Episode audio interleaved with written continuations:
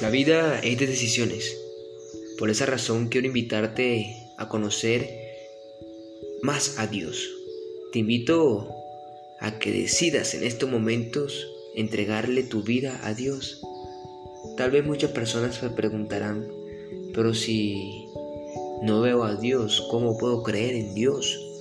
Déjame decirte, mi querido amigo, mi querida amiga, que Dios existe y Dios es real Dios es tal cual como el oxígeno, que aunque no lo podamos ver, lo podemos sentir.